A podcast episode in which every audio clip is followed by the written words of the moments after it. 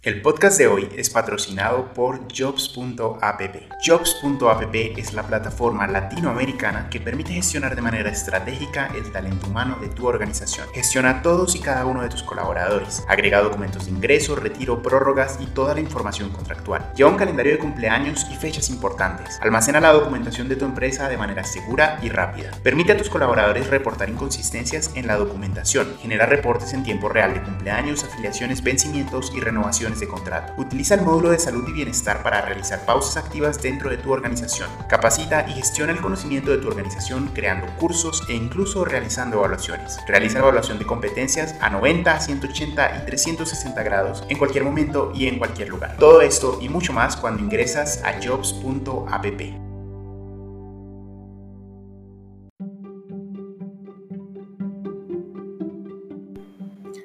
En el podcast de hoy, nuestra CEO, Yolima Restrepo, habla con Camilo Gómez, abogado de la Universidad de los Andes y quien actualmente está cursando un MBA. Camilo es CEO en Filo Legal, empresa que durante los últimos años ha asesorado a más de 200 startups en el sector de FinTech Venture Capital, entre otros, y con su equipo. Acompáñenos. Bueno, hola, buenos días, apreciados emprendedores. Empezamos este nuevo ciclo de conferencias y de podcast aquí en jobs.app. Eh, este año, eh, después de un año nada fácil, empezamos con alguien muy especial que es Camilo. Camilo es CEO de Filo, pero qué mejor eh, que tú para presentarte. Camilo, bienvenido a estos podcasts.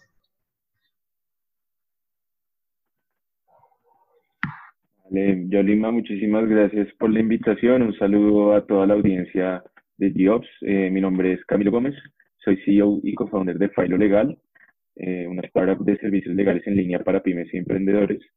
Y bueno, pues te cuento, yo soy eh, abogado de formación colombiano, estudié también un minor en Business Administration, ahorita estoy haciendo un MBA y pues bueno, he tenido experiencia profesional trabajando en el sector público, también en multinacionales como Alpina y Novartis, y luego de eso pues di el salto a, a ser emprendedor.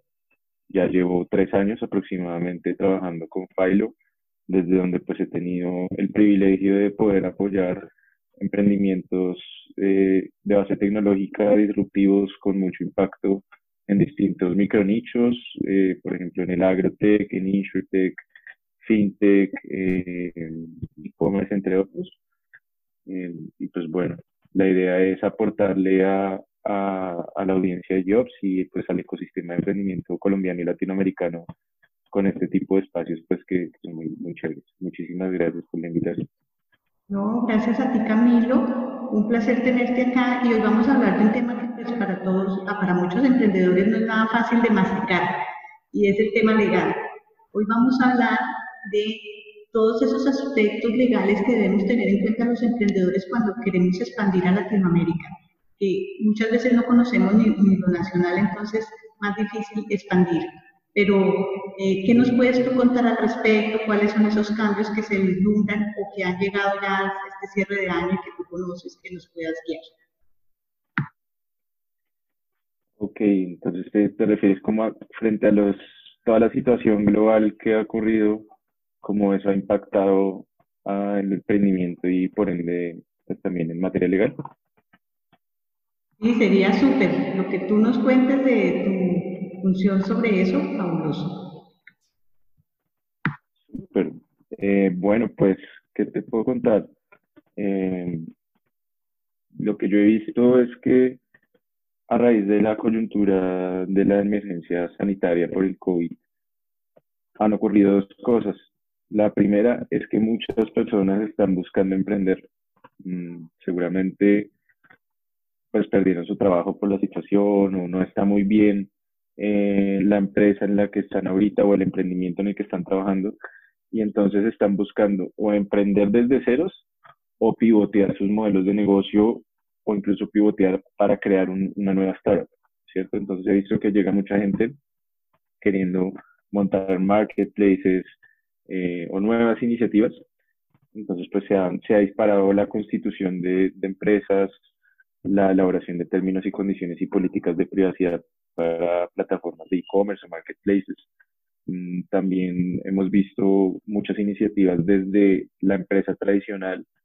Eh, hemos trabajado con compañías, por ejemplo, el grupo Valorem, que también necesitan hacer un spin-off, necesitan innovar, adaptarse a la nueva situación y nos han buscado a nosotros para asesorarlos desde, desde el punto de vista legal en, digamos, la creación de una nueva unidad de negocio enfocada a, a los negocios digitales. También ocurre mucho. Y pues también lo lo he visto con un ejemplo de un emprendimiento muy, muy interesante que se llama On Top, que fue creado por los mismos creadores de Fitball.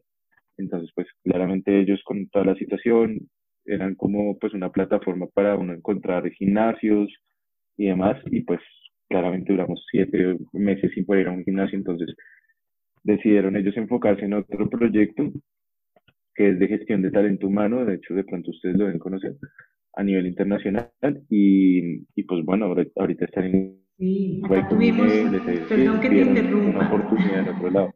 Acá tuvimos a Julián precisamente en un podcast hablando de su nuevo emprendimiento y les ha ido muy bien con una capacidad de resiliencia impresionante. Me gustaría que nos hablaras también, perdón que te interrumpa, pero de esos tips que debemos tener los emprendedores para cuando tenemos la idea de expandir en el tema legal. Ok. A la hora de expandirse, bueno, listo. Pues primero que todo hay que evaluar si uno quiere expandirse hacia otro país y si se lo exige la regulación a través de otro vehículo jurídico, otra sociedad. Es decir, si yo quiero llegar a México, ¿debo crear allá una sociedad o no? Entonces uno debe empezar a hacer esas preguntas. También si el mismo mercado se lo, se lo pide para generar más confianza. Eh, entonces, pues uno debería mirar primero como qué vehículo jurídico usar, si va a ser una sociedad, si va a trato de joint venture o de colaboración con un aliado allá, eh, un contrato de franquicia, bueno, buscar ese vehículo jurídico según lo que a uno más le convenga. Mm, es en primera medida, en segunda medida, pues de la mano con que por lo general uno va a necesitar un aliado estratégico que le ayude a, expandir el negocio hay que tener mucho cuidado con eh, los asuntos de propiedad intelectual. Y también si se van a empezar a desarrollar nuevos productos para ese mercado puntual, de quién va a ser la propiedad intelectual, si va a ser una propiedad intelectual conjunta o si va a ser, eh, seguir siendo de, de la empresa que está buscando la expansión allí. Son asuntos muy relevantes. Y en general, pues digamos que tener en, cuenta todos los marcos regulatorios que cambian eh, dependiendo del país en el que uno está si tú eres una plataforma, por ejemplo, eh, no sé, como Amazon o, otras plataformas, por lo general pues tienen también que acomodarse a la regulación local. Entonces, acá, por ejemplo, si yo compro algo por Amazon desde Colombia, yo podría apegarme a la regulación del consumidor si estamos en un negocio B2C para, digamos, que se hagan valer esas normas como consumidor de cara a, a un Amazon, por ejemplo. Entonces ahí empiezan a pensar, bien, tengo que ajustar mis términos y condiciones a la, a la, a la legislación local, eh, tengo que contratar personas, personal de acuerdo a la legislación laboral, tengo que empezar a hacer contratos con mis proveedores, con mis clientes, con todos mis stakeholders, de acuerdo a lo que dicen las leyes de ese país.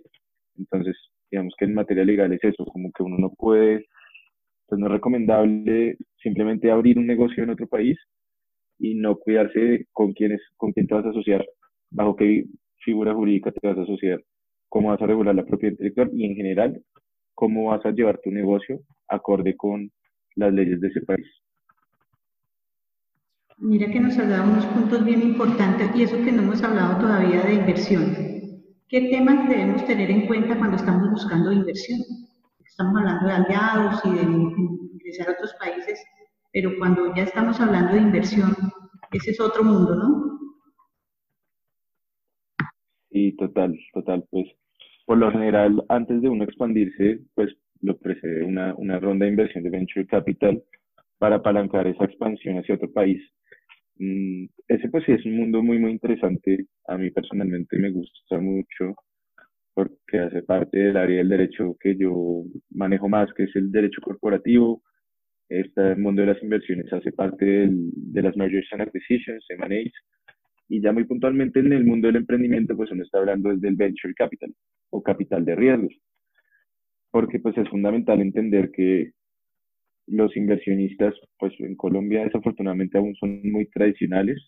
Hay dinero, hay recursos, pero se prefiere invertir en tierras, en ganado, en ladrillos o en muebles y no tanto en startups. Pero en startups sí es muy chévere hacerlo y, puede dejar unos grandes réditos porque estamos hablando de compañías de base tecnológica que son escalables en cuanto a rentabilidad y alcance. Entonces, si, por ejemplo, eh, un, un videojuego tú desarrollas el videojuego y luego le tienes que meter soporte y mantenimiento, pero los ingresos en la medida que van creciendo, pues se vuelve un delta y la rentabilidad aumenta. Entonces el inversionista que entra al principio con mucho riesgo, por eso se llama inversión de riesgo, al final eh, pues puede terminar con, con un, un, retorno de inversión muy alto.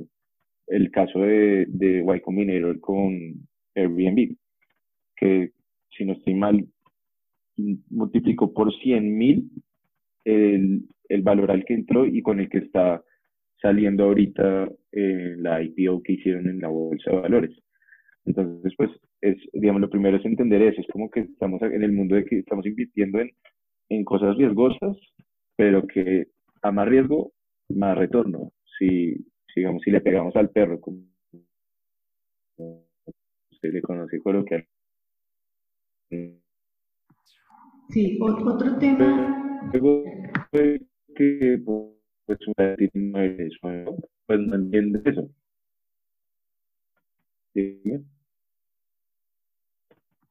No, eh, eh, muy bien lo, lo, que estás diciendo.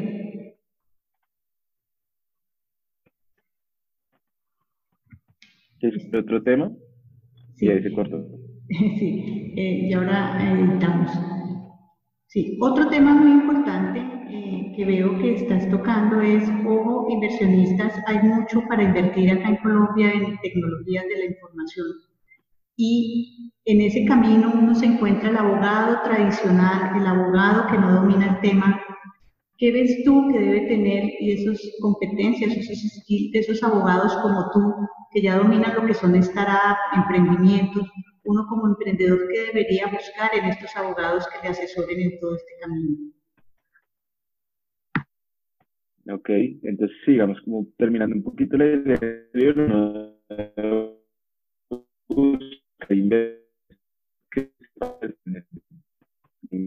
porque darle a alguien que una empresa que no factura o que ha facturado muy poco vale 10 veces lo que lo ha facturado 20, 100 veces, pues es difícil porque están acostumbrados a los negocios tradicionales y asimismo los abogados. Entonces, eh, es importante que a la hora de buscar asesoría legal busquen a alguien que primero pues conozca los vehículos jurídicos, quizás los por vehículos jurídicos me refiero más que todos los contratos que usar, pues por lo general los más, los más comunes, el de la nota convertible, una deuda convertible a acciones, el del SAFE o el Simple Agreement for Future Equity, que es, eh, planteado por la aceleradora Y Combinator, el KISS, que es eh, propuesto por otra aceleradora que se llama 500 Startups, eh, y ya las inversiones en equity más tradicionales que son el acuerdo de inversión y la capitalización, es decir, ya entra de una vez el inversionista a ser accionista. Entonces, primero, cómo conocer los instrumentos, manejarlos y también entender la lógica detrás de digamos, de las tener experiencia y entender la lógica detrás de las negociaciones, porque estamos negociando pues con, con activos que son muy inciertos, como son estas empresas que el emprendedor dice mi, mi startup vale un millón de dólares y el inversionista dice no, vale 100 mil. Eh, y entonces los 500 mil que te voy a dar, ¿a cuánto me van a dar derecho? Esa siempre es la, la discusión. Entonces, tiene que ser un abogado que entienda cómo se valoran startups, que se valoran distintas que las empresas tradicionales y que partiendo de la valoración que se logre desde el lado de la startup con la que traiga el inversionista, empezar a buscar puntos medios de negociación con los conceptos como el CAP, como el descuento, que traen estos instrumentos jurídicos que menciono, que nos dejan, que nos permiten dejar para el futuro la discusión de cuál va a ser la valoración real de la compañía y por ende a cuánto derecho a acciones me va a dar invertir una plata como inversionista. Okay. facilitar negociaciones y llegar a acuerdos. Ok, la, experiencia es bien importante en este tema de, inversión. Un tema que hemos manejado mucho en Colombia últimamente y que también tenemos un desconocimiento grande, no sé si eh, nos puedes eh, guiar un poquito, es todo lo de economía naranja. ¿Influye algo eso en el manejo normal de los emprendimientos acá en el país? Bueno, pues los beneficios economía realmente desde el punto de vista no son, digamos que no generan mucho impacto en un emprendimiento, porque bueno, pues lo primero es que es difícil acceder a ellos. Hay que además de tener la actividad catalogada como economía naranja, que son unos códigos CIU que uno, que uno consigna en, la, en los estatutos y la Cámara de Comercio cuando crea una empresa, también hay que generar un número mínimo de empleos, hay que trazar un plan para vincular mediante contrato laboral a un número determinado de personas y también hay que tener un plan de inversiones por unos montos específicos para los próximos años, que son altos, son montos altos. Entonces, pues lo primero es, ¿cumplo los requisitos? Sí o no. Segundo, pues se presenta ante el Ministerio de Cultura, que es la entidad encargada de, de aceptar estas peticiones, y digamos que lo logra, que son pocos los que ya lo logran, entonces pues el beneficio, el beneficio es una exención de siete años en el pago del impuesto de la renta. Pero uno lo piensa y dice, pues realmente los, las startups son muy pocos los que tienen eh, pues una renta, ¿no? O sea, por lo general va más, van a pérdida los primeros años. Eh, no se logra llegar a tener una renta que sea lo que se graba, porque recursos o porque se, trata de gastar pues para que la empresa siga viviendo y creciendo.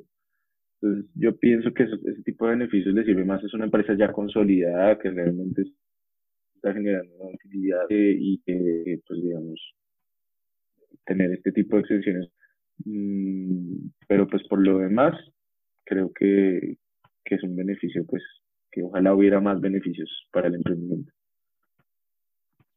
Eh, sí, muchas gracias. Realmente eh, sí estuvimos hablando eh, en uno de nuestros podcasts y, y nuestra siguiente línea de podcast es un poco de estas personas que lideran todos estos emprendimientos en el país para conocer esas legislaciones que nos acompañarán este nuevo año y cómo con esa ley de emprendimiento de impulso y vamos a poder generar mayor valor agregado en el país. Eh, no sé, eh, Camilo, si tú nos puedes enviar un mensaje a todos los emprendedores que estamos en el mundo de tecnologías, que quieras dejarnos un mensaje importante desde el punto de vista legal, eh, ya con toda la información que nos has dado y todas estas enseñanzas del día de hoy, algo que se nos haya quedado en el que tú quieras reforzar. Bueno, pues yo les haría énfasis en entiendan la teoría legal como una inversión y no como un gasto, y que lo vean con un enfoque preventivo. Obviamente buscando asesores legales que conozcan el mundo de los negocios disruptivos para que les puedan agregar valor realmente eh, y no vean la asesoría legal como un commodity. Porque, digamos, tener una buena asesoría legal desde el principio les va a ayudar un montón sea, crear una sociedad estando asesorados legalmente les va a permitir tener unos estatutos, que es el contrato entre los socios, que sean robustos, que tengan temas de gobierno corporativo que les funcionen a ustedes a futuro, que creen acciones especiales y quieren darle un vesting a que les permita sacar un socio si se baja del bus, que suele pasar al uno o dos años, cambia de, cambia de prioridades y se va. Eso es súper importante, asesorarse desde el principio, desde la misma constitución de la empresa, Luego siempre tener un asesor legal que les ayude y les diga, oiga, mire, usted tiene una propiedad intelectual y si usted es una startup de base tecnológica, ese es uno de sus activos más importantes, protéjala. ¿Cómo? Patentes, marcas, registro de software, etcétera. Eso también es súper importante a la hora de hacer contratos con, con terceros, clientes, eh, proveedores, etcétera. También dejar las cosas claras, blanco y negro, porque se presentan una infinidad de cuestiones a lo largo de los años y lo más importante es luego tener un buen contrato para exigirle a esa persona que cumpla o si no, pues puedes ir ante un juez y que el juez le dé la razón a uno, ¿cierto? Entonces es cuestión de ser organizados, de dejar las reglas claras y, y por ende también las expectativas. Entonces, es, digamos, buscar siempre una asesoría también, no la embarren el, pagando impuestos, declarenlos bien. Eh, si desean buscar una eficiencia fiscal, hagan planeación fiscal, no hagan evasión o, o ilusión de impuestos. En materia laboral, tengan mucho cuidado cómo están contratando a la gente.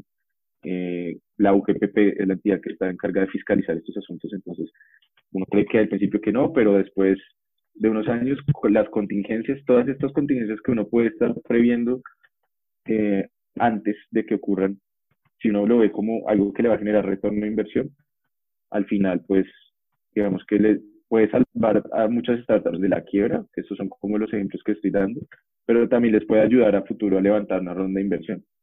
Si están en, una, en un due diligence, por ejemplo, y no tienen registrado su activo más importante que es el software, pues entonces se puede estar cayendo una ronda de inversión por eso, o si tienen contingencias tributarias, laborales, corporativas, em, no les, digamos, los puede restar atractivo de cara a, inversionistas. Entonces, pues, digamos que esa es mi recomendación y también, pues, en ese mundo del, del venture capital, que desde las primeras rondas se asesoren también porque si, si empiezan a dar mucho de su compañía desde el principio, pues ya el cap table queda complicado, las, los founders que deberían tener más participación resultan con menos y no son tan atractivos para la inversión. Entonces, es siempre bueno tener un abogado al lado como, como un activo, como su aliado, no como un gasto. Entonces, es chévere que la gente intente cambiar su mentalidad y ese es como el mensaje que quiero darles. Muy, muy interesante lo que nos estás diciendo y más viniendo una persona que cumple dos roles, que es emprendedor, que ya pasó, digamos, el Valle de la Muerte, ya llevas tres años en emprendimiento y fuera de eso eres abogado. Entonces, esos dos roles combinados son muchos eh, los aprendizajes que nos puede dejar. Y cuéntanos un poco en esa experiencia que has tenido, ¿qué es lo que más lleva a que los emprendimientos fracasen en los primeros años desde el punto de vista legal y que tuviéramos que tener en cuenta para no ir a, para poder superar igual que tú ese valle de la muerte que llamamos? Mm, bueno, pues sí, no, en materia legal, lo primero yo creo que es la cuestión de los socios. No es nada fácil conseguir buenos socios y, y sobre todo pues si uno necesita gente que lo complemente, entonces, por ejemplo, yo solo conozco abogados, conozco muy pocos desarrolladores de software, pero ¿cómo voy a vincular al, al nuevo CTO que, que está entrando a la compañía? Lo voy a hacer a través de un contrato de vesting. No le voy a dar de una vez acciones. Le doy un contrato de vesting en el cual yo le doy esas acciones a futuro si cumple con unas metas de tiempo y con unos objetivos si no, no se ganan las acciones. Entonces, de esa manera, como que uno se blinda y el vesting funciona de diferentes maneras, también con los socios con los que uno arranca como fundador. Entonces, como que garantiza uno que los socios van a estar comprometidos y aportando. Y si no, que tenga mecanismos en los estatutos para sacar, para excluir a esos socios que no están funcionando sin tener siquiera un litigio ante la superintendencia de sociedades. Entonces, digamos que lo primero es, es eso. La gente fracasa mucho porque no se asocia bien y porque luego no tiene válvulas de escape para desengramparse de socios que no, que no aportan valor. Entonces, problemas internos que llevan a la quiebra o incluso eh, oportunidades de inversión que se pierden porque hay un socio con el 70% que no está haciendo nada. Entonces, esa es, una, esa es una de las principales razones y uno puede usar esos mecanismos, unos buenos estatutos, unos contratos de vesting, unos acuerdos de accionistas, que le sirvan para, para mitigar esos riesgos. Ese es como el principal, yo creo, de lo que más he visto yo. Y pues también en algunos casos, pues negocios mal hechos que terminan en contingencias que se podrían, se podrían arreglar a través de contratos que se hubieran hecho, los que contratos que se hubieran previsto a futuro, que es el trabajo de los abogados, ver cuáles son esos riesgos futuros y cómo, cómo los mitigamos desde el contrato. Entonces, pues sí han habido casos en los que, no sé, un acercamiento con un proveedor, con un NDA sin cláusulas de, de, no competencia, sin cláusulas penales, etcétera, etcétera. Luego hay una, llega la hora del litigio y como que el contrato no le da unas herramientas suficientes para, para ir y demandar el incumplimiento y, y buscar que se lo, se lo resarcen. Entonces también como estructurar buenos contratos es otra, otra forma de mitigar esos riesgos de quiebra futuro. Eh, bueno, hemos aprendido muchísimo hoy del tema legal. Yo creo que un mundo muy desconocido para muchos de los emprendedores. Vamos aprendiendo en el camino, pero que indudablemente si tuvimos la, tenemos la prevención y la precaución de asesorarnos bien lo vamos a lograr. Finalmente, Camilo, en aras del tiempo, eh, no sé si quieres compartirnos cuáles son tus sueños para este 2021 y cómo crees que podemos fortalecer esa cadena emprendedora. Mm, bueno, pues ahorita para el 2021, eh, por lo menos en, pues a nivel personal, estoy buscando eh, obtener una beca para ir a Stanford a estudiar una, un LLM en Law Science and Technology en California, sería lo máximo, y pues estoy trabajando por eso, y pienso pues que eso podría aportarle también al ecosistema emprendedor si tuviera yo esas habilidades, y en, a nivel profesional, pues en Filo tenemos un montón de retos, eh, estamos trabajando en lograr escalabilidad, eh, escalabilidad como lo, lo mencionaba ahorita, porque somos un negocio de consultoría eh, al fin y al cabo que se, que se apalanca en tecnología, pero queremos ser más de base tecnológica, no depender tanto de las personas y que eso nos mejore, pues nos ayude a mejorar la rentabilidad. Entonces, pues tenemos una apuesta muy fuerte por eh, la implementación de tecnología en procesos administrativos y de producción de, documentos legales, chatbots que resuelvan dudas legales de manera sencilla, rápida, sin que intervenga un abogado, constructores de documentos, eh, herramientas que nos ayuden a manejar, administrar el conocimiento, knowledge management, para que los abogados puedan acceder más rápido a ello. Eh, y pues digamos, esa es una gran apuesta y la otra gran apuesta es escalar también en el alcance, buscar eh, generar mayor demanda, hacer estrategias de marketing digital que realmente conecten con las personas con un tema tan complicado como tú dices, del cual parece un mundo desconocido, que es el mundo legal, pero que es muy importante. Entonces es mercadear un servicio legal de una manera distinta a lo que se ha venido haciendo históricamente. Son nuestros dos grandes retos. Y pues bueno, mi sueño es lograr, lograr superar esos retos, lograr que Philo ya, ya pasó el Valle de la Muerte, ahora que logre ser una scale-up, que escale, que, que bueno, pues que siga brindándole apoyo a todos los emprendedores de Colombia y de Latinoamérica. Muchas gracias Camilo por toda esta información valiosísima que has compartido hoy y espero que a todos nuestros emprendedores nos sirva mucho y contacten requeramos a través de Camilo, que es un experto en la materia. Muchas gracias Camilo por tu información.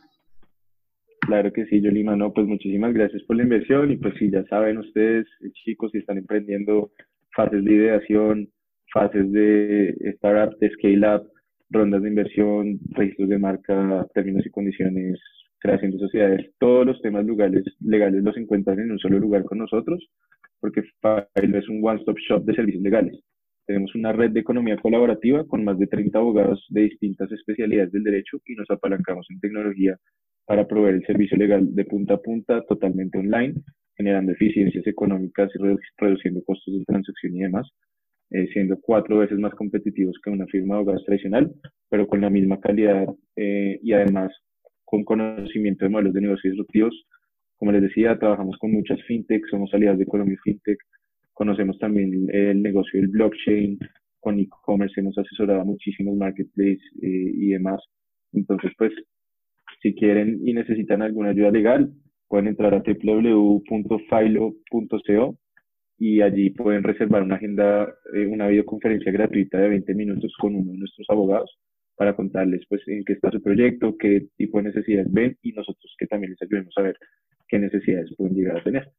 Entonces, pues de nuevo, Yorima, muchísimas gracias por la invitación y espero pues que esta información que y esta charla que hemos tenido tan amena pues le sirva a muchas más personas que nos puedan escuchar.